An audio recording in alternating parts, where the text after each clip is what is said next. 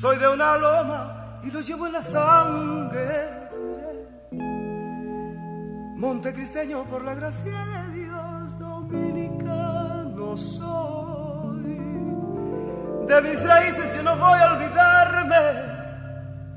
Soy de una raza tan humilde y tan grande que de sus penas hacen rayos de sol.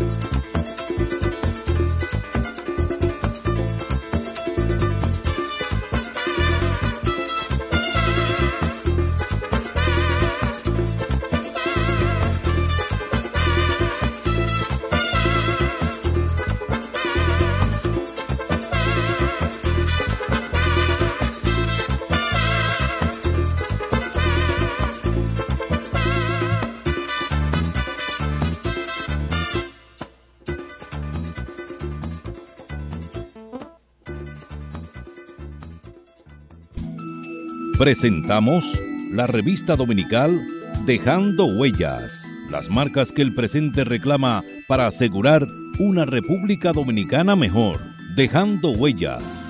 Dejando Huellas. Muy buenas tardes, apreciados oyentes de su programa La revista dominical Dejando Huellas. Recuerde que nos puede sintonizar a través del internet www.dejandohuellasfm.net y por las redes sociales en Twitter arroba Dejando Huellas R, en Facebook Dejando Huellas y en Instagram Dejando Huellas Radio.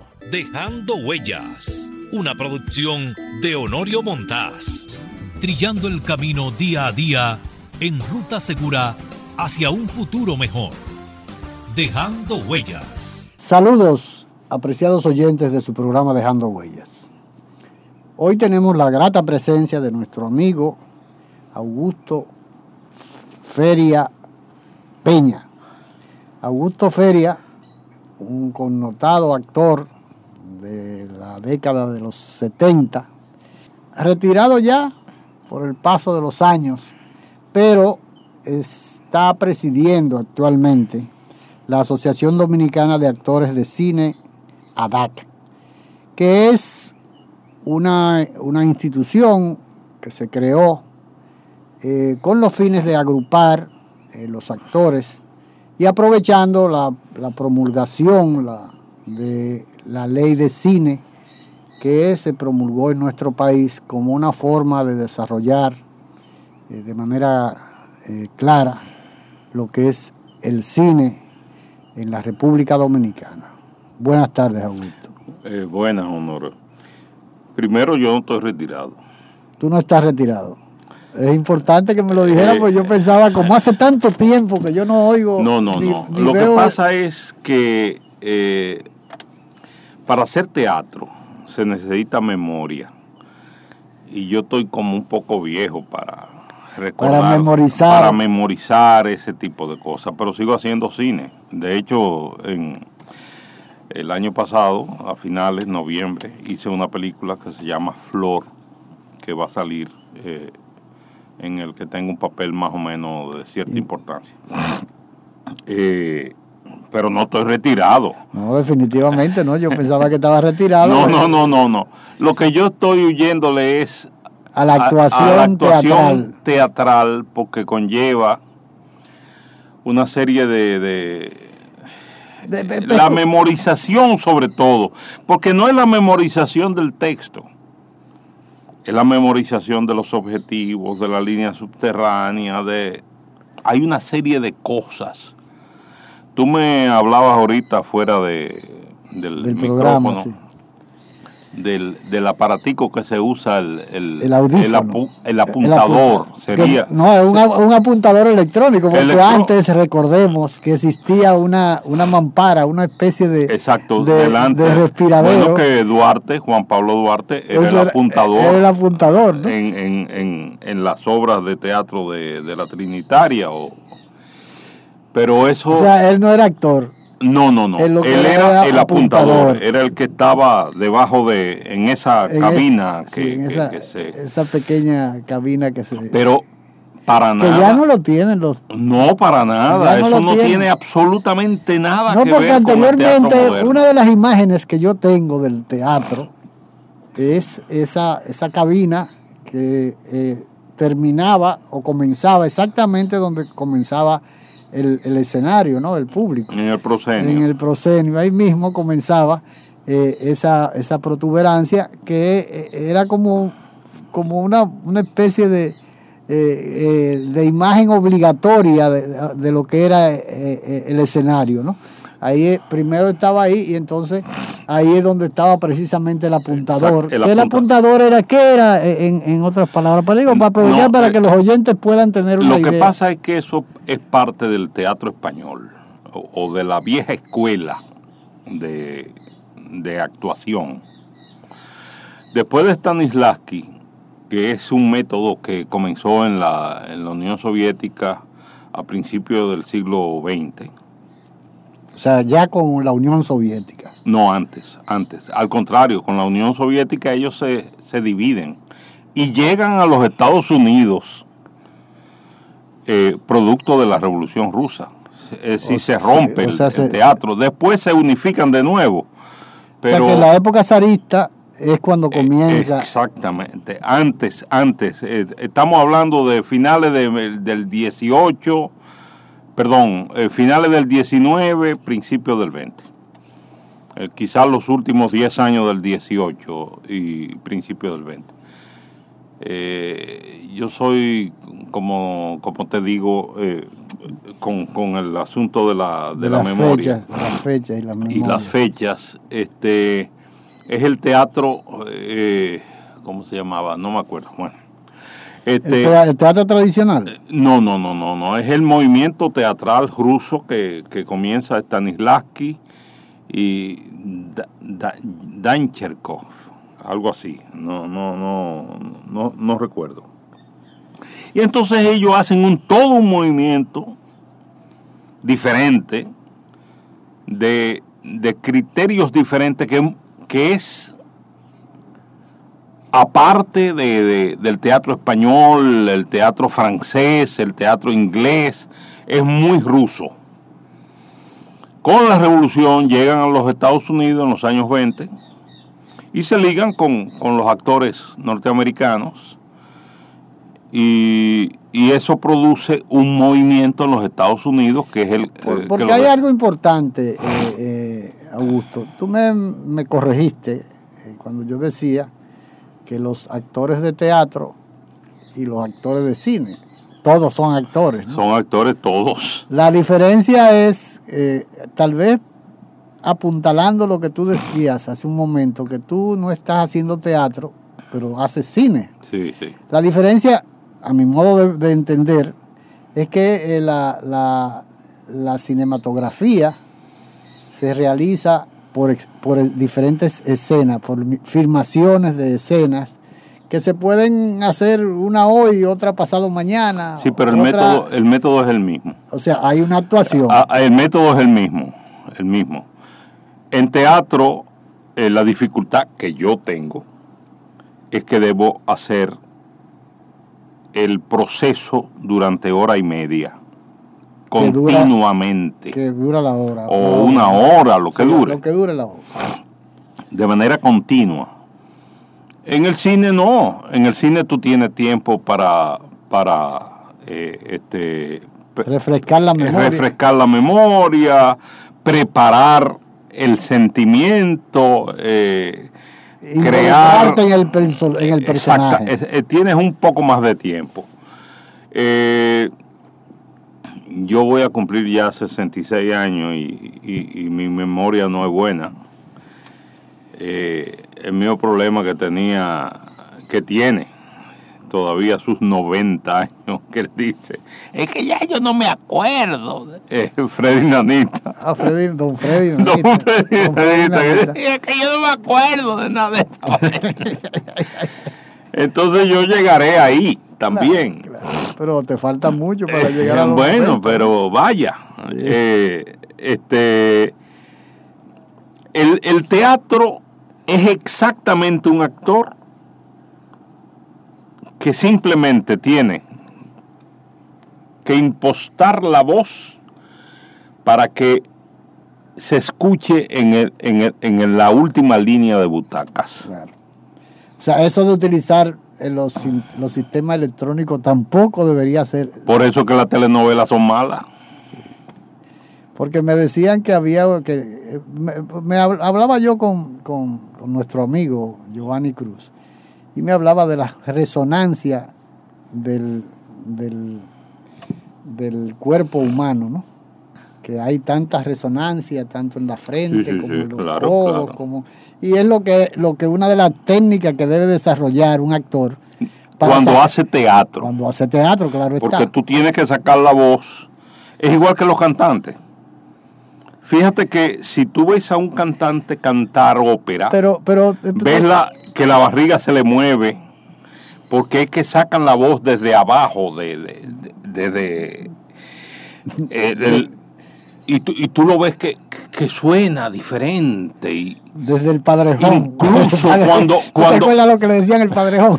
Incluso cuando tú ves a una persona eh, de ópera, que te da una nota alta, fíjate que está mirando hacia arriba.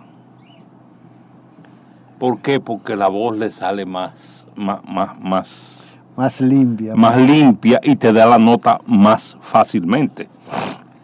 Yo no soy cantante, pero sé que... Eh, pero, o sea, eso que tú decías, que me parece interesantísimo, ¿no? Que el hecho mismo de que uno, eh, lo que tú apuntalabas del hecho de que debe oírse hasta la última fila del escenario, que si tú no logras eso, entonces tú tener, que, tener que utilizar los recursos electrónicos para eh, que, que, a veces uno ve en el escenario que hay un, un micrófono colgando, muy, muy, diminuto, que es tal vez para, para ayudar en ese, en ese sentido. No, no, no. Lo que pasa es que aquí, en este país, han dañado los teatros. Por ejemplo, en el Teatro Nacional tú esas, esas cositas que tienen el Teatro Nacional en los extremos. El, el, escenario al lado derecho y al lado, eh, izquierdo. Que, son unas tablitas. unas tablillas que ah, parecerían ah, como, un, como un adorno. ¿no? Eh, sí, entonces, como en, en, los 12 años de Balaguer, como ponían guardias marinos a, administrar. y a ser gobernadores, a uno de ellos se le ocurrió mandar a limpiar esa vaina. Y entonces el que limpió la puso donde le dio la gana. Cuando vinieron unos alemanes con unos equipos y le fastidió la, acústica al Teatro Nacional. Tan sencillo como eso. En el caso de Bellas Artes, son, eran las, las sonoras. Eran, eran, o, eh, no, no, no sé en Bellas Porque ahora después de la remodelación no, no, se, no se resolvió ese, ese problema. Eh, en el caso de, de, Bellas Artes, no sé si se corrigió, no, no estoy seguro, porque vuelvo y te digo, no tengo... Eh, yo me oigo como quiera. Mira, es una de las, de las características que tiene tu voz, porque tiene una, una voz muy resonante. Yo me oigo como quiera. Pero, eh, por ejemplo, en el caso de Bellas Artes eran los paneles de yeso que había en, debajo del, del, balcón y en los extremos. Y no sé si eso se modificó o no. Pero eh, la acústica en nuestros teatros, para mí el mejor teatro de este país está en Santiago, que es el, el, el teatro del Centro de la Cultura de Santiago del Centro de la Cultura, que es antiquísimo. no lo, no lo No, antiquísimo no, es de los años eh, 80. Esto lo inauguró Antonio Guzmán. Ah, Al final de la calle, ¿cómo que se llama? Del Sol. Sí. Atrás de la gobernación, ahí está el Centro de la Cultura. De ah, bueno, sí, el Centro de la Cultura sí que fue Guzmán que lo, lo, lo, construyó. Y, y que Villalona... se llamó la Plaza de la Cultura, eh, se llamaron la Plaza de la Cultura. Y Villalona hizo... Construyeron más de un edificio, creo que fue un complejo de edificaciones que está al, al, lado del club del club principal de la alta ah, sociedad. Detrás, sí, detrás, sí, sí, al lado de la gobernación frente al parque. Sí, claro, claro, pero yo no, sabía que tenía esa característica. Lo malo de todo esto. Ese es el mejor teatro. Lo malo de todo esto es que eso tal vez no, lo malo que uno a veces no, no, entiende porque no se... Dice un refrán que nadie aprende en cabeza ajena, ¿no? Sí, el problema es que eh, aquí se ha tenido como norma. Ayer leía yo un comentario en una en una en uno de los periódicos digitales que alguien criticaba el hecho de que el COE, cuando se presenta el COE dando el informe de que habían tres muertos y que, yo cuánto herido, y lo que se veía era como si fuera un gobierno militar, ¿no? Porque aparecían siete militares, generales todos, ¿no? hablando en nombre del COE y de, y de la defensa civil. Entonces yo, el tipo que escribía decía que qué defensa civil era esa, cuando todos los que estaban eran militares, que parecía como, como el gobierno de Onganía o de, o de Pinochet o algo así, porque aquí se tiene como costumbre, y es un gran defecto que tenemos los dominicanos, que hemos llegado hasta creer, hay gente que, lo, que lo justifica, ¿no? que aquí eh, eh, la sociedad o los dominicanos solamente entendemos con el garrote. Entonces, eso es una simbología. Te digo esto porque viene al caso, ¿no? Que utilizan el uniforme al militar como una forma de... ¿Y quién ha dicho que el militar tiene capacidad para, para hacer y deshacer en el Teatro Nacional. Sí, eso que tú decías, por ejemplo, que dañaron el, sistema acústico del Teatro Nacional. Me imagino que ahora que están, están invirtiendo 250 millones, según me dijo Nini Cáfaro, en la remodelación del Teatro Nacional, eh, se va a corregir ese problema, ¿no? No, no, seguro que no están pensando en eso. No, eso no es, no es de la prioridad. No, es la bonitura. Y si, acaso pasa lo mismo en el, en, el, en el Palacio de Bellas Artes, también es lamentable. Pero lo malo es que seguimos creyendo que todo lo deben resolver los guardias. Y eso no es así. Los guardias para los cuarteles, para custodiar la frontera, para eh, vigilar nuestras costas, pero no para estar administrando situaciones que ellos no saben ni, ni, ni pío de eso. Imagínense, imagínense usted un guardia... Eh, eh, cantando ópera. cantando ópera.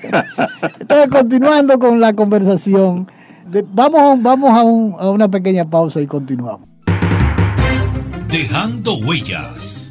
Las marcas que el presente reclama para asegurar una República Dominicana mejor. Dejando huellas. Dominicano, despierta. Están haitianizando nuestro país. Despierta.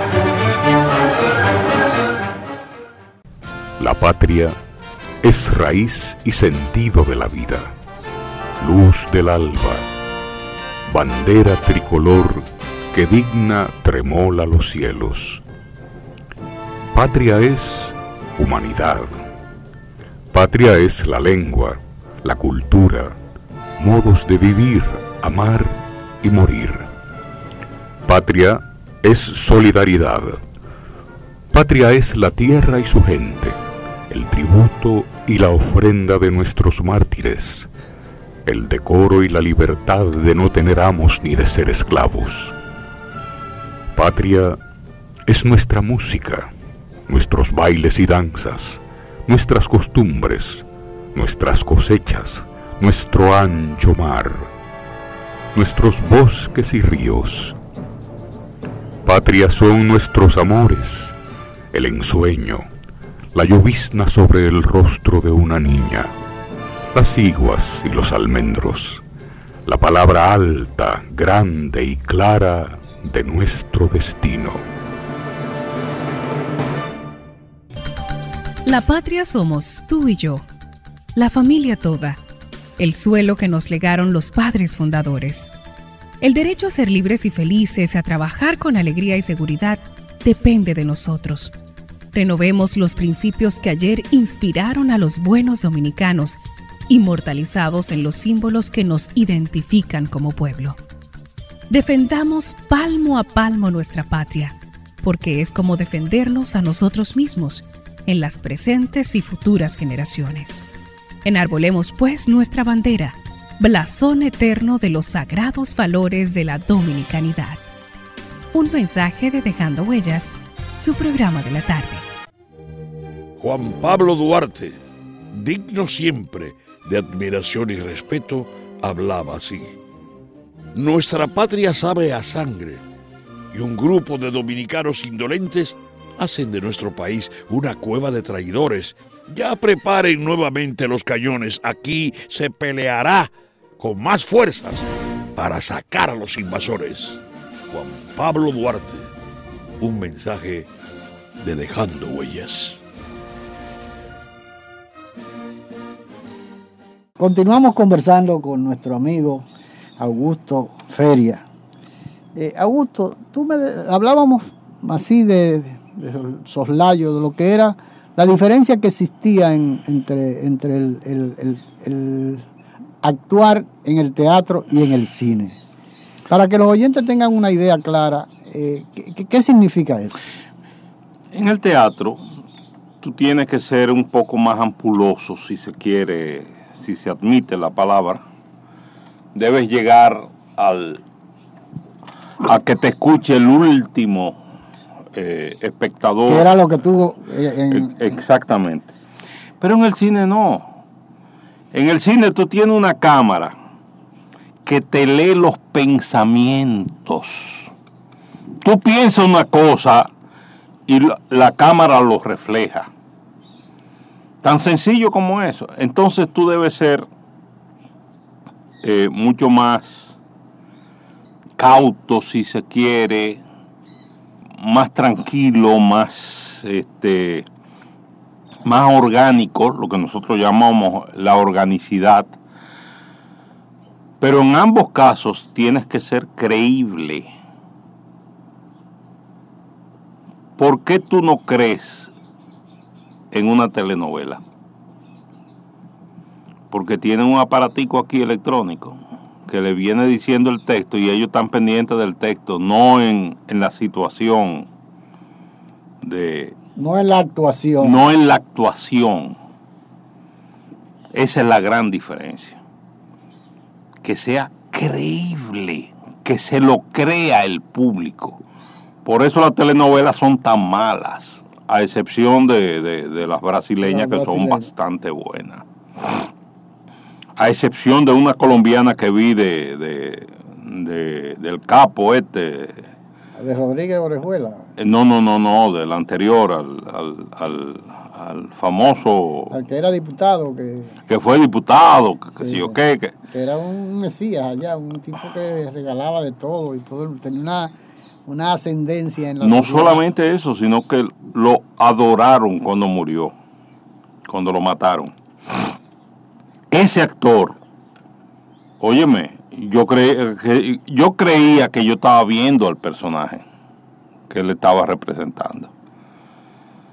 Eh, no he visto eh, películas similares en, o novelas, si tú quieres, en, otros países. Porque eh, antes uno conoció lo que fue la radionovela, que tenían hasta la capacidad de comunicar y de, de que el oyente se involucraba en, la actuación de los actores. Hay, una anécdota de Bernardo. Pero es interesante eso, porque fíjate la diferencia. La telenovela, que es audiovisual. Y esto es radio, solamente son radio y la gente se, se, incluso hasta lloraba y se... Óyeme, hay una anécdota de Bernardo Vega, que era alumno del Instituto Escuela. Sí, aquí, en, la, en, la, mano de El Instituto Escuela era de profesores españoles inmigrantes eh, habían emigrado con la, con, la, Segunda Guerra Mundial, que eran eh, No, la Guerra Civil, con la Guerra Civil Española, básicamente. Eso es 39-45. Y dice Bernardo Vega que el profesor, había un profesor que era Emilio Aparicio, que fue el que fundó el teatro, el teatro Escuela de Arte Nacional en el año 46 en este país, producto de, de la obra eh, Falsa Amistad. Falsa Amistad. Que fue una obra eh, que tenía, malísima, malísima. Le costó, le costó la vida unos cuantos, creo, ¿no? Eh, o, tuvo que no, Almoina murió, lo mataron, pero fue en el 60 pero fue por otras razones. Él comenzó a decir que se, se acostaba con la mujer de Trujillo y ahí ya, ya, hubo problemas.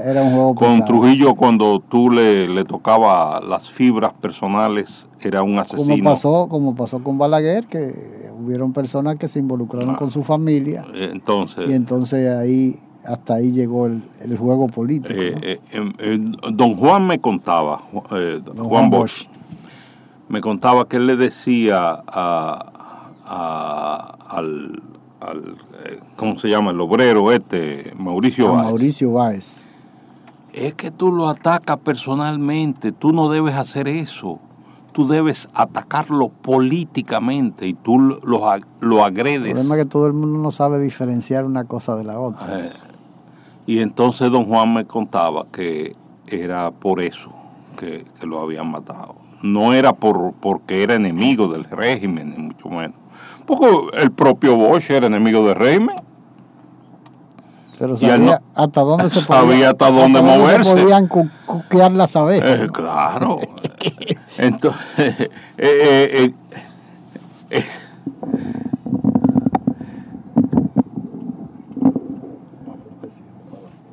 Ok. Entonces, ahora se me fue la línea. No, tú, la, tú me, me, moviste el escenario y, ahora se me, se, me fueron. Te conejó la cosa. No, que tú decías que, el, profesor Bosch. Eh, sí, sí, él me decía eso. Yo tuve muy buena relación con Bosch, estuve muy, muy relacionado con él. Él admiraba mucho a los artistas. Lo valoraba. Lo, lo Mira, ah, te voy a contar una anécdota. Y esto que sirva para la historia. Yo llegaba a la casa de Don Juan ahí en la San Nicolás Penso, por eso te mencioné cuando veníamos eh, en la segunda planta. De un lado estaba la oficina de él, del otro lado estaba... Yo iba a menudo ahí, yo ah. estuve, trabajando con él para los 70 años. Eh, que me mandó a buscar y después de muchas explicaciones, muchas cosas. Lo sí, él era muy, muy... Era, Además, después de, haberle, haberme leído mi, mi árbol genealógico, ¿no? porque además tenía eso como una forma de, cautivar, a todo el mundo. Sí, sí, te sacaba el apellido. Cuando yo lo conocí, me dijo, tú eres de ascendencia cubana. y digo, sí, señor. Yo llegué un día y yo entraba como Pedro por mi casa. Y yo oigo que él está hablando por teléfono. Porque dicen también perro por su casa, ¿no? ¿Tú has oído esa eh, diferencia? No, no, no, no, pero yo de perro no tenía nada ahí. No, no, no, no, pero lo que te estoy diciendo porque hablan también el, el, el, la, sí, sí, pues, eh, popular habla de como perro por su casa. Eh, no, pero está bien. Pero, también se aplica, ¿no? se aplica. Inteligentemente tú lo, lo estudias y, y es así. Yo entraba a, su, a, su, a su espacio, ¿no? la oficinita que él tenía del lado, del lado izquierdo. No, enfrente. Tenía una maquinilla ahí bien. No, no, no, no. En los 80 había un, una habitación y cuando tú entrabas hacia atrás, que sería el, comedor de la, del apartamento. De la, parte, de la parte de él, no del de Doña Carmen. No, no, no, de la parte de él. Ahí había cantidad de libros, había un escritorio donde estaba Mildred Guzmán, que era su secretaria. Y yo entro un día y él está hablando por teléfono del teléfono de Mildred.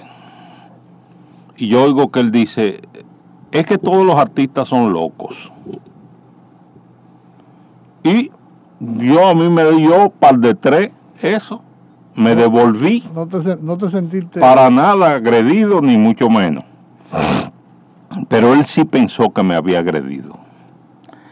Entonces me senté en unos silloncitos de ratán que había frente a su despacho, que era un sofá de muy estrecho, de dos, para dos personas. Y me senté en uno de esos. Y veo que don Juan viene pan y se me sienta al lado. Y yo no sé qué decir no sé qué decir, no sé, no sé qué hacer. Y como a los 20, 30 segundos de esos que tú te crees que son horas, yo comienzo a hablarle de dos cuadros que están, eh, la puerta de por medio, un cuadro de este lado y otro de, del lado derecho, otro del lado izquierdo. Uno de, y le hablo primero de una... De, Cándido Vidó y el otro de una madre, una maternidad, creo que era lo que... Era una mujer, era una mujer. Y, ahí es que va el, la anécdota. Le digo, don Juan, y ese cuadro, qué, qué hermoso, qué, qué, qué, figura. Y comienzo a hablarle del cuadro. Y, y él me dice, sí, sí, es muy bueno, tiene la, el, color, me acuerdo que era como una acuarela, una cosa así, pero, pero precioso. Y yo le doy mi opinión y él me dice, sí, sí, sí, cómo no, cómo no. Y paso al segundo cuadro. Y él me dice, pero óyeme una cosa, Augustico. Ese cuadro lo pintó eh, su hijo eh, León. Ese, ese cuadro es de León. Y esa era su novia. Digo, así, ah, esa era su novia. Sí. Él me la trajo un día. y me dijo, mira papá, esta es mi novia, yo me voy a casar mañana con ella. Y yo le dije, oh sí, cómo no, ah caramba, qué bueno que te vas a casar, qué sé yo. Me agarra por aquí, como él solía hacerlo, me agarraba el, el hombro de esa manera. Me decía, óyeme Augustico, él se casó al otro día, pero con otra. Tú sabes que todos los artistas son locos, ¿verdad? Entonces te dio, te dio una, una, un mensaje subliminal de lo que, que, estaba diciendo. que había dicho anteriormente era, sí, era, Todo eso fue para llegar ahí. Para llegar ahí, para llegar ahí. Pero la verdad es que eh, eh, hablábamos hace un momento, Augusto. ¿Qué ha sido la ley de cine para este país? Mira, hay un estudio que estamos por ver de una empresa inglesa. ¿De la que se asoció a, eh, no, no, no, no, no, no, para nada. Yo soy presidente de la Asociación Dominicana de Actores de Cine. Como tú dijiste, creo que al principio, no, no recuerdo bien. Este, nosotros formamos esa asociación simplemente porque entre Giovanni Cruz y yo que fuimos los primeros que hablamos, después se, anexó Ángela Che y inmediatamente después Isabel Polanco. Fuimos los primeros en, hacer esa. Nos reuníamos en casa de Ángel. ¿Qué membresía ya, ya tiene la, asociación? Somos pocos y es explicable. Es explicable. Eh, pero eso me, va... déjame seguir y yo y tú me haces la pregunta ahora en un rato. Este, eh, el, el Banco Central de la República Dominicana hizo en el año 2014, conjuntamente con, la Secretaría de Cultura, un estudio sobre el cine, eh, particularmente, sobre la cultura en general. El cine, no me creas los números porque no los recuerdo con exactitud, está en, en un 80%, comparado con el teatro, que está en un 30%. La música ha bajado muchísimo por la, el problema de, del internet. del, exacto. Eh. Pero cuando se habla de, que ha bajado, ¿en qué sentido? ¿En la eh, audiencia o en la...? No, no, audiencia no, no, no, no, no, estamos, hablando, estamos hablando desde el punto de vista económico. Claro. Eh, o sea, el movimiento económico que produce la música, el teatro. Ha bajado. El, teatro está en segundo lugar, pero, pero a una distancia de, un 50%. y, y, cuidado sin más, porque no recuerdo los números. Y mira, iba a traer el, estudio y se me olvidó por la prisa. Y...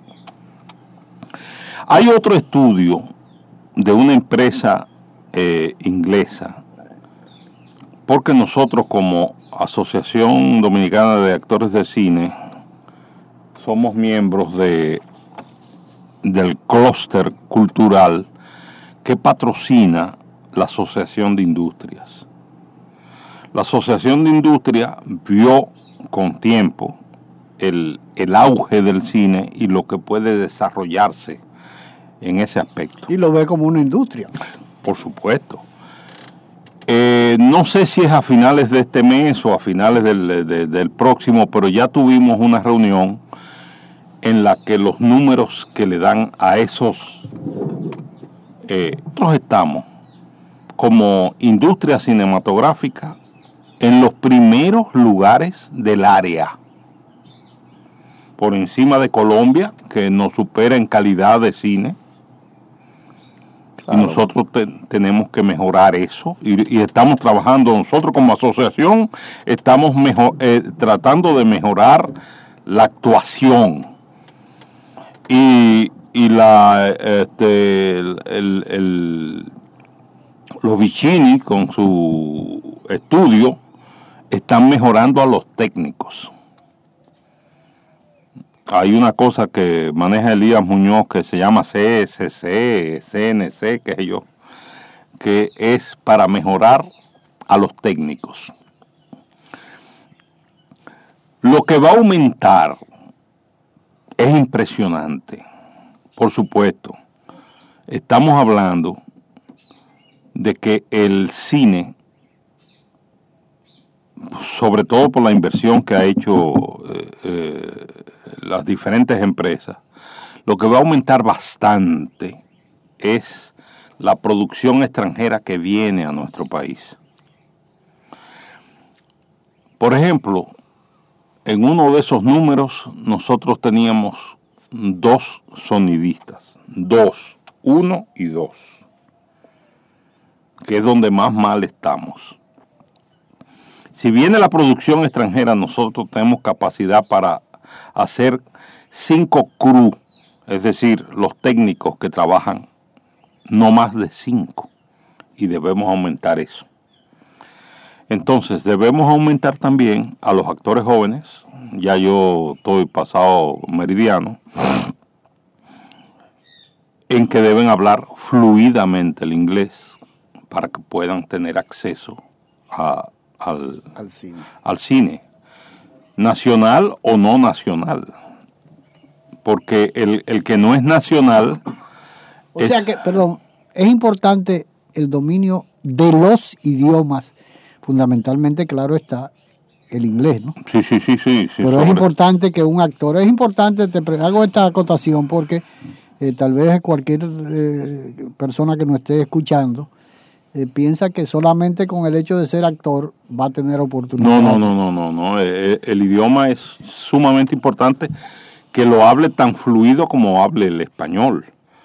No es el caso, por ejemplo, yo hice una película francesa y yo hablaba en español en la película, era una película para la televisión francesa.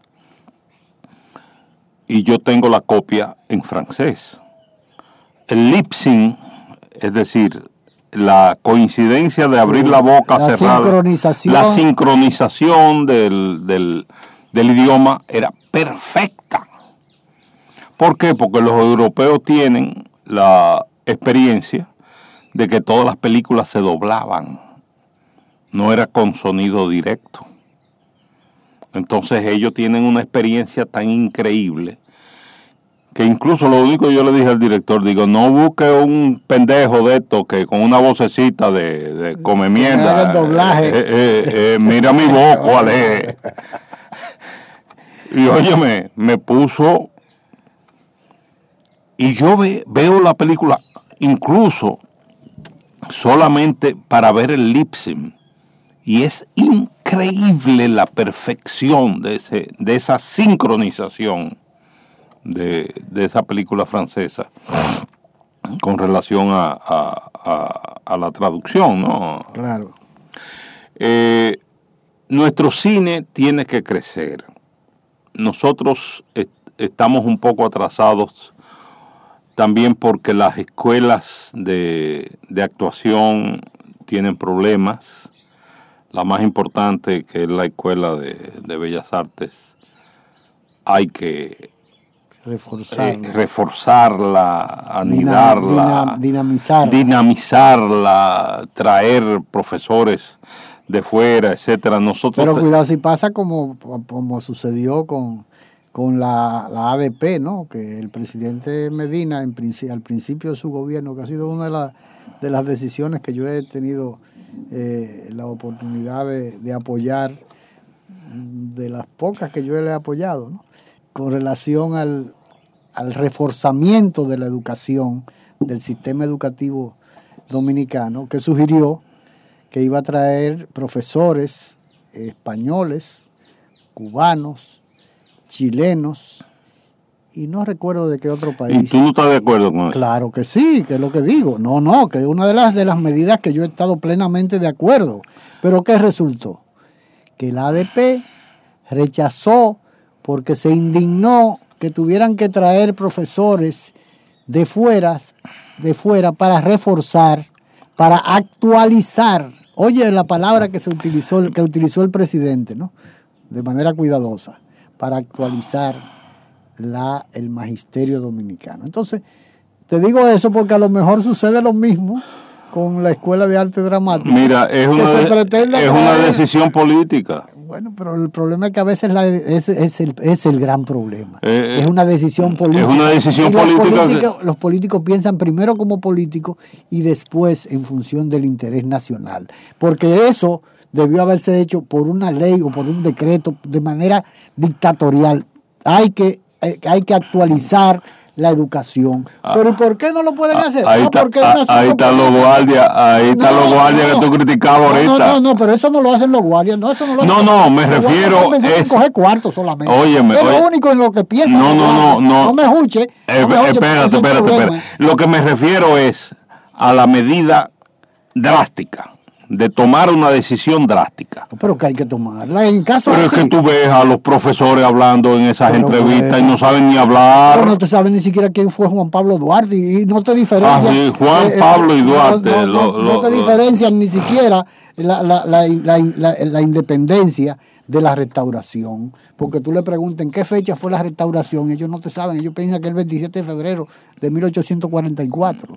Entonces, ¿cómo es posible? Bueno, yo creo que eso es lo lamentable. Y te digo esto porque estoy total y absolutamente de acuerdo contigo, con eso que tú dices, que la Escuela de Arte Dramático debe ser reforzada, dinamizado, actualizado eh, con profesores de fuera que puedan eh, eh, poner al... Nosotros en, en, la Asociación Dominicana de Actores de Cine estamos trayendo profesores para seminarios y cosas así. Eh, para, son cursos intensivos que están ya internacionalmente actualizados por, ¿Y cómo se hace para hacer cinco días. Para, para financiar eso, eso. No te digo porque eso es una de las preocupaciones, porque cuando vemos que todo aquí... Vamos a traer un profesor ahora que no te voy a decir el nombre porque eh, no... Todavía no está concretizado. No, eh, no, no, está concretizado. el hombre viene pero todavía no se ha hecho público, solamente se le ha comunicado a los miembros de la Asociación Dominicana de Actores. Va a ser dos talleres de cinco días cada uno. El primer curso está lleno ya. En tres días se llenó por la calidad del profesor. El año pasado trajimos a Juan Pablo Félix. Ah, pero ellos, esos, esos, esos, talleres, seminarios se autofinancian, ¿no? Me imagino con la, Mira, para ser miembro de ADAC tratamos de que sea lo más barato posible. Esta vez... Pero, pero bueno, lo que yo te digo, cuando ustedes hacen un esfuerzo, que no lo está haciendo el, gobierno o, el Estado. Sí, pero nos ayuda el Estado y nos ayuda el gobierno diferentes instancias. Este me cuesta, digo me, cuando digo me, como presidente, asociación de, como presidente de la asociación. 10 mil dólares pagarle a él nada más. Claro El, el del año pasado fue muchísimo más barato. Eh, lo que buscamos es patrocinio de diferentes, instancias, pero eso es en mayo. Ya tenemos por lo menos eh, 3 mil dólares recaudados. Sí, porque esta vez se le está cobrando 5 mil pesos a cada, a cada miembro y que tenga pagada su... ¿Y cuánto, cuánto van a participar? ¿Cuál es el límite de participación? porque eso es importante, ¿no? Bueno, en este caso son 20 miembros. Él admite 24. Entonces, eso, eh, eh, por decisión de la directiva, esos cuatro Puede ser que no sean miembros de la... Que no sean miembros, que no califiquen para ser miembros. Eso se refiere a jóvenes que están comenzando, que sean menores de edad, por ejemplo. ¿Y el eh, dominio del inglés, por ejemplo? Eh, no, no, en este caso es en español. la persona, aunque es gringa, eh, habla muy bien el español. Ah, a ese le vamos a cobrar 25 mil pesos y el miembro 5 mil y que tenga su, su membresía al día. Es lo más que te voy Sí, no, no, está bien, pero yo te digo esto porque es importante que eh, una asociación que está encaminada a revalorizar, no, no es precisamente, sino a crear las condiciones de que la actuación se pueda puedan estar en capacidad para actuar en cine, ¿no? Porque no nunca va a ser lo mismo, sin que sea un menosprecio eh, de la de la actuación de teatro siempre va a ser mucho más. Y en este caso... Es, que es otro lenguaje, es otro lenguaje. Simplemente hay gente que, que no se quita el, el, el flu, el, el, ropaje del teatro tradicional en el, tradicional en el escenario y, y, y, no está en la capacidad no está en la capacidad de darse cuenta de que el cine es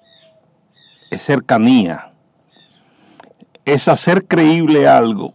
Vuelvo y te digo, como te dije hace un rato, el cine te lee los pensamientos. Tú no tienes ni que exagerar nada. Con un movimiento de los ojos ya si tienes claro... Está comunicando. Estás comunicando, pues, si tienes claro, naturalmente, el, el personaje que estás haciendo. Recuerdo el fotógrafo de la película esta que hice recientemente, que es muy amigo mío, por cierto, que él me tomaba fotos, me tomaba fotos. Y digo, ¿qué es lo que te, te volviste loco conmigo? Dice, es que es imposible que tú estés tan borracho sin tomarte un trago. Simplemente el rostro. Yo no me lo creo, no me lo creo. Entonces, y entonces se lo enseñaba a la productora, se lo enseñaba. Decía, mire, mire, mire, mire, mire, mire. Y ese hombre está normal. Porque es importante que se, se, se, se conozca, los oyentes tengan una idea, que aparte de la grabación, la filmación de, la, de las imágenes, también hay la participación de un fotógrafo que va eh, eh, haciendo las imágenes que son las que, con las que se maneja el... Hay dos fotógrafos. Eh, Está la muchacha de, de continuación que te toma fotos con un celular, una cosa de esa, que no son de mucha calidad, que lo único que importa es para la continuación, para que la película no brinque. Y está el fotógrafo, que era el caso de, de mi amigo, este, que ya son las fotos que serían utilizadas en, la promoción de la película. Eh, en la promoción y también... de una calidad muy, muy alta, con una cámara de... exacto. Eh, pero la de continuidad, incluso tú a veces por el problema de, de que... De las escenas. Eh, de las escenas, tú vas y le dices, espérate, mira, esto tiene relación con esta. Entonces ellas Ah, y la de vestuario. vestuario para También te toma las fotos. Para que haya continuidad. Para que, haya, para que no te vaya a brincar. Y el maquillaje. Y, los lentes que tú tienes puestos no va a hacer que te lo cambie. Exactamente. Que hay, hay, hay unas una escenas interesantísimas en, un, en algo que yo veo en, en el cable, en uno de, las de estos canales de televisión norteamericanos, que te dan, ellos tienen un programa que pescan cuando hay saltos en algunas eh, películas, por ejemplo, que, se cambian unos lentes o que, se o que, o que el personaje. Sí, esas pifias se, dan, se, dan, a menudo. y eso precisamente para eso se hacen ese tipo, de, grabación, para que haya continuidad. ¿no? Pero, pero eh, eh, es importante, Augusto. La ley de cine o, el dinamismo que ha traído como consecuencia eh, la cantidad de películas que se están eh, filmando en nuestro país. económicamente ha, ha sido eh, importante para, para los el sector eh, cinematográfico dominicano, no solamente los actores, ¿no? Estamos hablando de los técnicos. Bueno, eh, los actores son los más maltratados de todos. Y económicamente, ¿qué significa para un actor participar en una película? Mira, nosotros eh, tenemos ahora, aprobamos... son varias preguntas que te he hecho al mismo tiempo. primero, el cine dominicano, la, los exhibidores, le sacan más provecho al cine dominicano que al cine extranjero en estos momentos. Porque aquí se da una, una cosa increíble. Estamos hablando de los decidores en el país. Sí, sí, sí, sí, sí, claro, en el país. Se está dando... De una, una manera extraña. Por ejemplo, el, cine argentino, que es de una altísima calidad, tiene el problema que ellos tienen que venderlo fuera, porque los argentinos no van a ver el cine argentino. Nosotros sí vamos a ver el cine dominicano. No importa que sea una bravuconada. Ya se, puede decir que hay cine dominicano, ¿no? Sí, lo que, mira, lo que pasa es que la industria cuando comienza, comienza mal. Yo no sé si tú te acuerdas de Catita oh, o, de Luis Andrini. Sí, claro. Y las películas mexicanas que eran un programa de televisión con cantantes. Así comenzaron todos. Es decir, con películas malas que uno comienza. Y entonces uno va mejorando, va mejorando. Y ya hay películas interesantes. Eh, la cosa de Ana, qué sé yo, con, con, actores que no son actores, como esta muchacha eh, Chedi García, a quien yo le he caído atrás por el talento que tiene y me pongo de impertinente con ella, pero ella tiene el interés de superarse y de conocer. Y lo he dicho ya varias veces en, diferentes sitios. Y hay otros actores, eh, Manolo Zuna, que de formación teatral.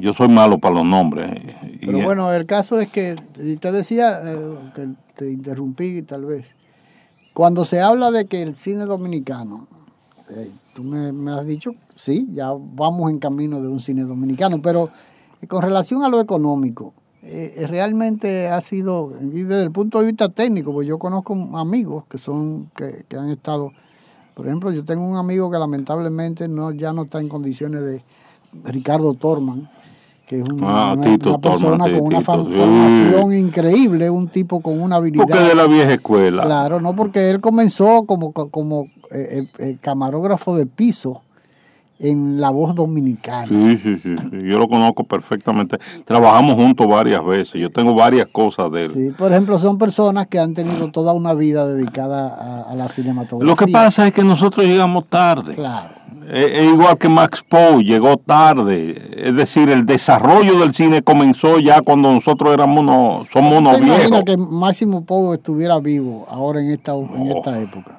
Estuviera produciendo mm. eh, eh, maravillas. Max, Max nos mostró una cosa de...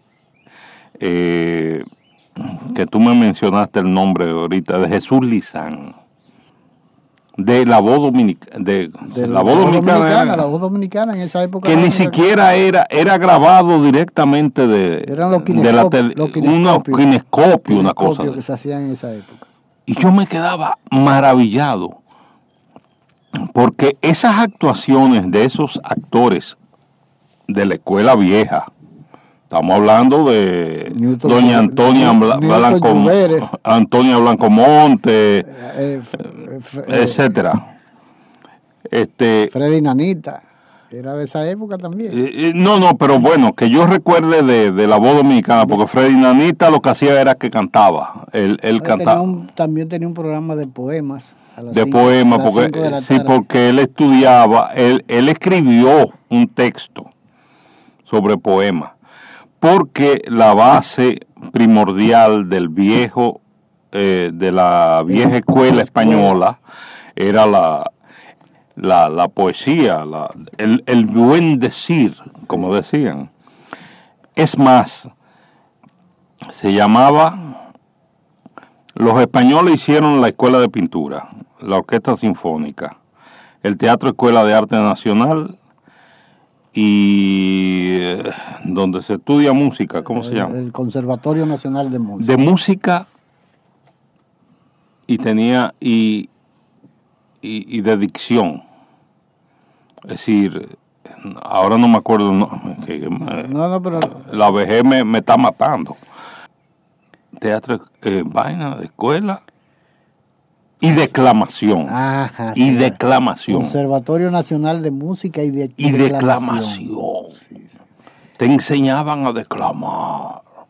En los 70, cuando yo comencé a hacer teatro, todavía me acuerdo del vicepresidente de la época de Balaguer, eh, eh, ¿cómo era que se llamaba? Que decía que él hablaba, no sé, seivantino eh, eh, eh, Goico Morales. el Goico, Carlos Rafael Goico Morales. Carlos Rafael Goico. Tengo una anécdota de él fabulosa. no sé si se pueden decir malas palabras. No, no, dilo, claro que sí, porque son. Nosotros.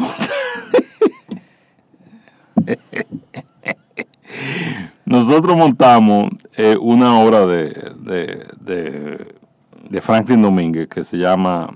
¿Cómo era que se llama?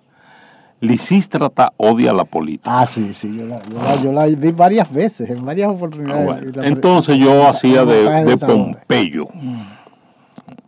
Nini Germán, que tú me lo mencionaste ahorita, Luis José Germán, no el hijo, sino el padre. El padre, sí, Nini. Nini hacía de pájaro.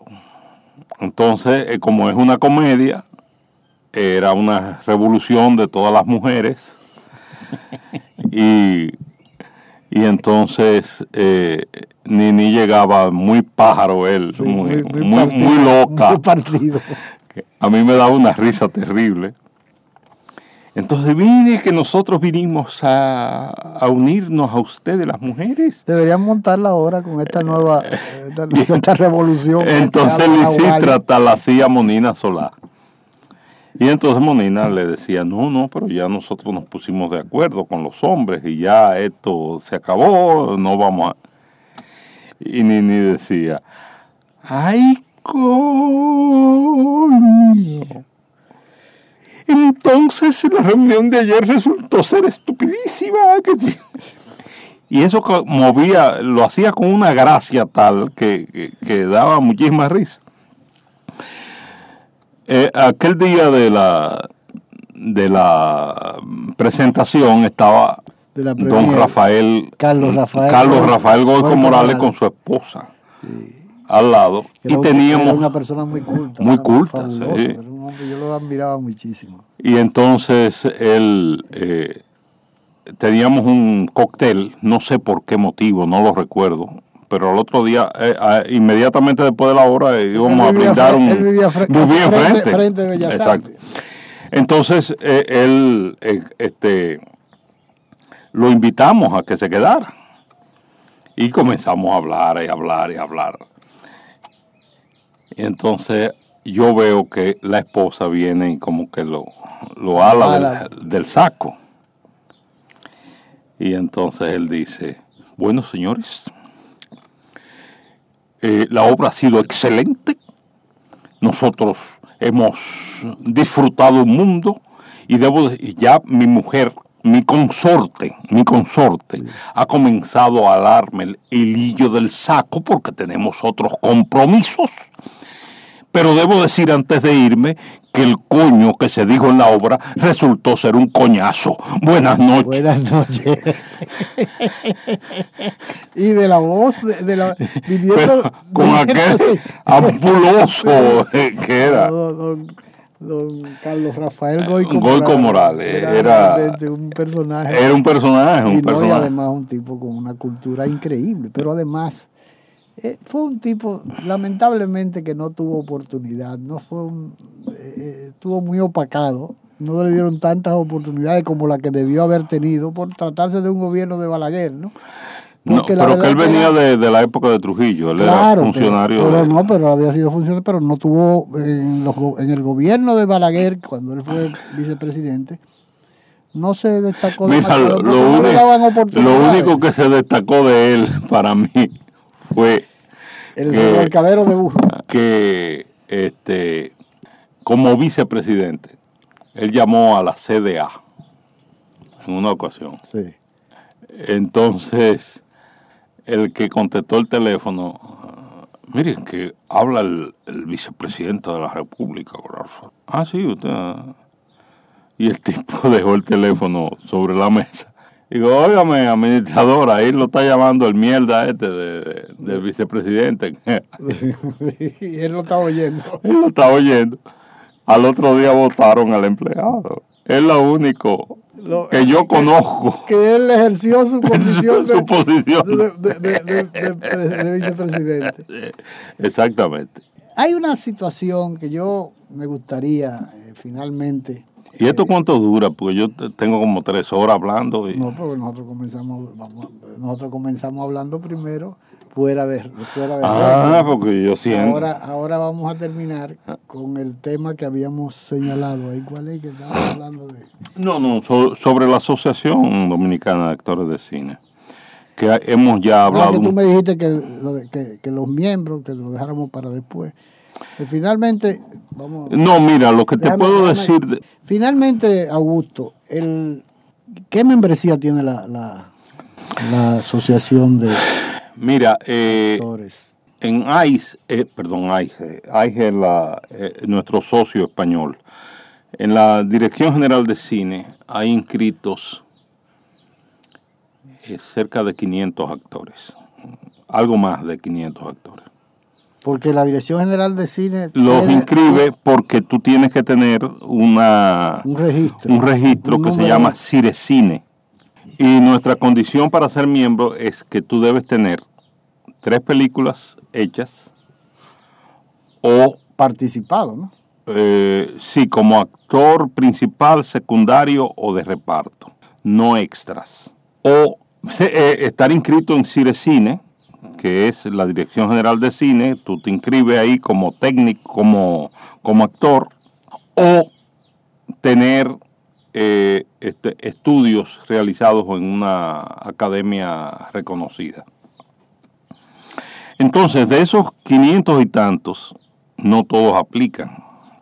Nosotros tenemos en este momento 90 eh, miembros, nada más.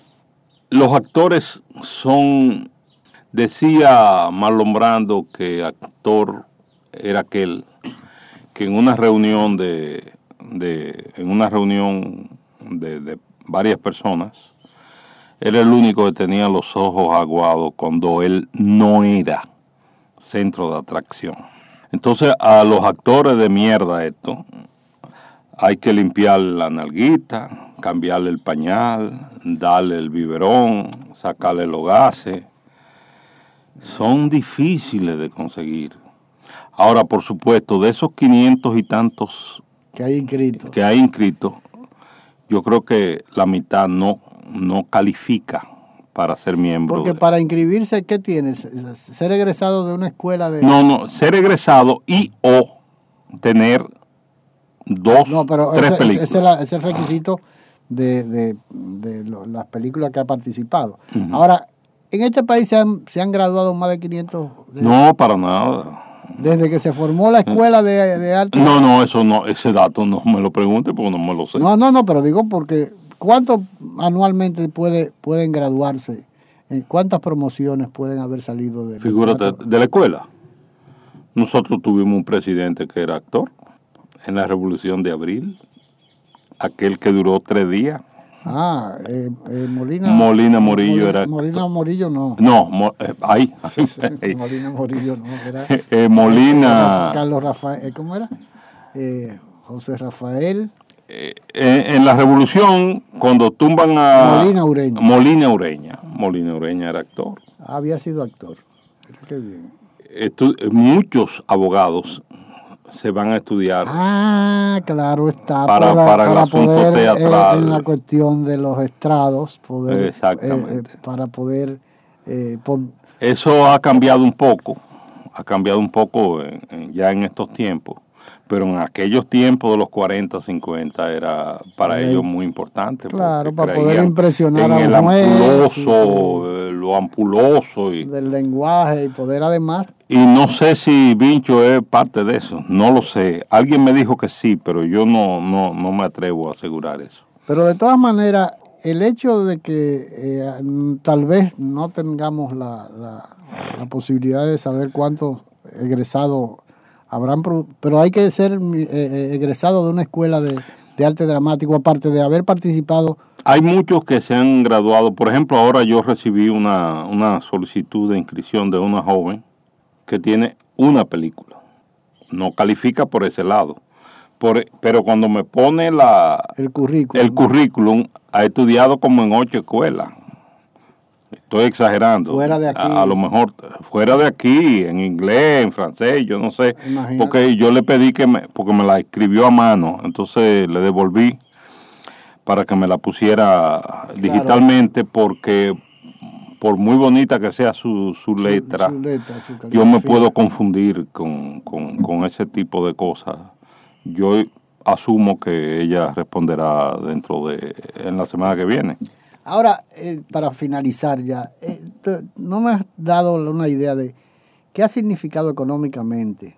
Y tú, insistes en Pero claro, no, porque por ejemplo, un extra, aquí yo recuerdo con El Padrino, se convirtió eso en un boom eh, increíble porque mucha gente manejó un buen dinero sirviendo como extra en El Padrino. No, no, pero no es comparable. El Padrino no es, no es comparable con, lo que está pasando hoy. Lo que está, no, los precios varían, por supuesto, un, extra eh, no va a cobrar igual que un actor. Un actor, nosotros hemos hecho una tarifa mínima que la presentamos hace poco, desde hace un año, la presentamos hace poco a la Dirección General de Cine ya de manera lo habíamos hecho hace un año y volvimos a hacerlo, estamos esperando respuesta, eh, me imagino que me devolverán la semana que viene o no sé. Estamos, estamos hablando de, cosas razonables. Eh, un actor de reparto, por ejemplo, eh, que no es... Porque se podrían eh, clasificar de qué manera, para que los oyentes tengan Hay actores principales, que son los protagonistas. Actores de reparto son aquellos que salen tres o cuatro veces y hablan. Los extras son los que nada más eh, forman y, y hay secundarios. Hay actores secundarios que son los actores que más cerca están de los, de los principales. Actores principales, actores secundarios, actores de reparto. Y están los extras. Entre los extras que no, no aceptamos porque es que esto está pensado de, de, de, una manera que vaya creciendo a medida que vayamos. En, calidad también, ¿no? Claro. Eh, no solamente calidad, porque... no, pero la eh, calidad te la puede garantizar en cierto modo tu, tu formación, ¿o no? No, no, no, no necesariamente. Nosotros no le cerramos las puertas a nadie. Eh, lo, lo que pasa es que debemos ir creciendo porque somos actores. Se llama Asociación Dominicana de Actores de Cine pero es una forma de distanciarnos de los del teatro. Pero va a llegar un momento que también tengamos que entrar a los de teatro, porque viene una ley por ahí de mecenazgo. Si Hace tiempo que se está paloteando. Se está paloteando y entonces eh, ya ahí tendremos patronos. Y, y, las industrias, tú tienes que, que organizarla de alguna manera comenzamos con el cine. ¿Por qué? Porque el, cine es que más inversión tiene en, estos momentos. Hay, por ejemplo, en el caso nuestro de, la Asociación de Actores, la DAC, que no incluimos a los extras, ni siquiera a los que se llaman extras parlantes, que son aquellos que dicen una frase o, o hablan en conjunto, o qué sé yo, pero son extras. O, sean una, cualquier cosa. Esos son extras. No tienen una principalía en la película. Entonces, hay esa diferencia. Llegará el momento que tengamos que incluirlos a ellos, que tengamos que incluir a los actores de teatro, ya y quitarle lo de actores de cine, quitarle lo de cine y sea Asociación Dominicana de Actores nada más. Pero eso tiene su tiempo y su desarrollo. Y no se corre el peligro de que se cree una asociación dominicana de actores, como sucede en este país, que, todo el mundo quiere eh, participar del pastel de, de, una forma u otra. Te dije varias primicias. ¿eh?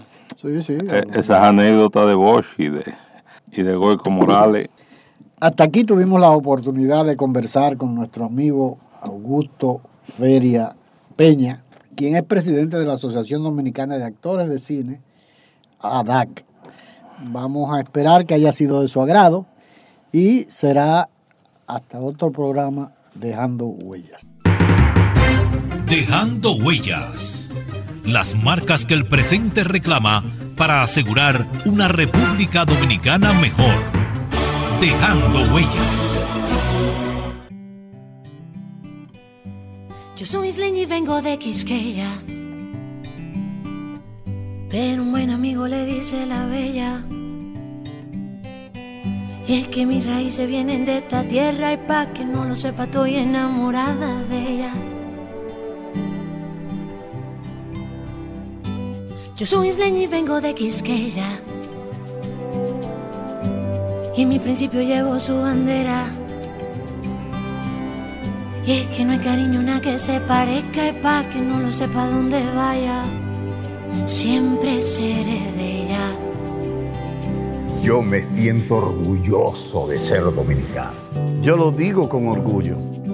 Soy dominicano. Tenemos una magia especial que todo el mundo la siente. De gente única. Yo no cambio este país por nada. Para mí es un honor decir que soy de aquí. Yo no cambio mi merengue ni, ni mi alegría. Nadie se ríe más bonito que un dominicano.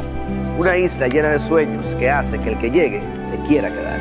Ten fe en tu país. Soy dominicana y me encanta ser de aquí porque no hay un rincón más bonito que Quisqueya para vivir. Soy dominicana y eso me llena el alma y si un día no estoy aquí, voy a cantar pensando en ti.